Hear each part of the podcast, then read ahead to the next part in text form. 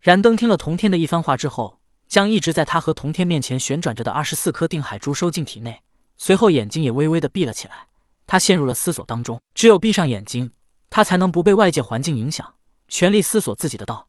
所以他也顾不得闭上眼睛是否会显示对童天不尊重。老师，我的道成了。片刻之后，燃灯睁开了双眼，眼中金光闪闪，他一脸的兴奋，显得热血沸腾，激情澎湃。童天微笑点头道：“我没有看错你，还要多谢老师的栽培。”燃灯低头道：“燃灯此刻并没有把二十四颗定海珠与自己融为一体，因为这个过程也并不简单。但通过刚才一番闭目思索，他已经知道接下来该怎么做了。既如此，那么我也可以离开了。你要谨记我的立场。”童天再一次说道：“老师的立场，我会谨记。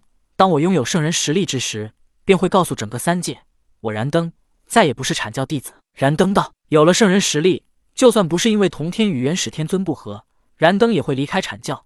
他要获得属于自己的一方势力，他要在三界都拥有话语权，而不是像现在一样看元始天尊和老子的脸色。当元始天尊杀死申公豹，送他入了封神台之后，他驾云向着八景宫而去。再一次见到老子之后，元始天尊有些恍惚，他感觉到此时的老子似乎有些不同，身上散发出的似乎不是最纯正的道门气息，而这样的气息。与西方教大教主接引道人身上有些相似，元始天尊在他们二人身上感受过同样的气息，而老子似乎也发现了元始天尊发现他身上的气息有些不同，所以他缓缓地隐去了三品莲台的气息。西方教有十二品莲台，被蚊虫吞吃三品之后，还有九品。十二品莲台是接引道人的，而现在老子通过蚊虫得到了三品，因此他们二人身上才会散发出一些相同的气息。老子也是刚刚得到三品莲台，之前把三品莲台与自身融合。疏忽大意之下，还没来得及隐藏莲台的气息。为了避免元始天尊询问，老子率先开口道：“师弟，你刚离去不久，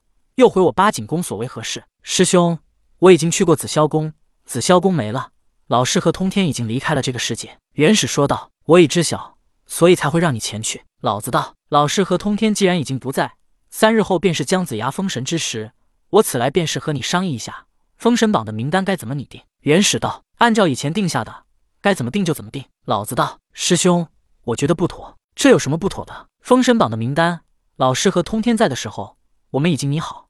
如果截教上榜的弟子在封神大战时没有死亡，用另外的人顶替便可。但好像截教上榜的弟子在封神大战时全都死了吧？就一个云霄没死，不也被你杀死了吗？”老子道：“说到云霄，元始天尊老脸微微一红，虽然脸红，可他表情依旧不变，道：以前那是老师在的时候。”但现在老师已经不管这个世界的事了，通天也跟随老师而去。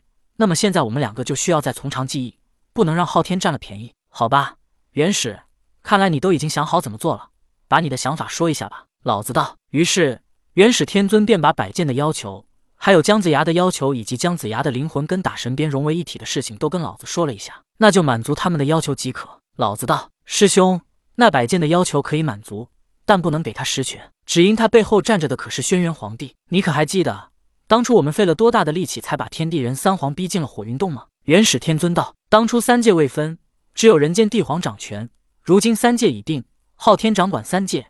纵然百剑拥有实权，那么该难过的也是昊天，与我等何干？”老子道。接着他又说道：“再者，我们与三皇定下的有协议，只要人间之主是炎黄子孙，他们便永远镇守火云洞不出。那地心和姬昌。”皆是轩辕皇帝一脉，我们并未违反协议。是啊，只是他们三皇想不到，人间之主真的只是人间之主，再也无法统治神仙妖怪。元始天尊道：“封神大战仅仅是为了封神吗？姜子牙辅佐姬昌和姬发，真的只是为了帮助他们得到江山吗？如果仅仅是这么简单的事，那么何至于红军道人也亲自下命令呢？而封神的最终目的，便是要天庭统管三界，而不是天庭和人间各自为政。师弟，老师和通天既然已经不在。”我门下弟子只有玄都大法师，他也像我一样清静无为。既然如此，这封神榜名单你自己拟定就好了。老子道：清静无为。听到老子如此说，元始天尊感觉到十分可笑。他可是知道，老子之所以清静无为，是因为他也实在没什么可做的。人族大兴，人道昌盛，他有人道气运加深，他还需要做什么呢？如果老子因为做了什么反而使得人道衰落，那还不如不做，保持现状即可。师兄的意思，天庭封神。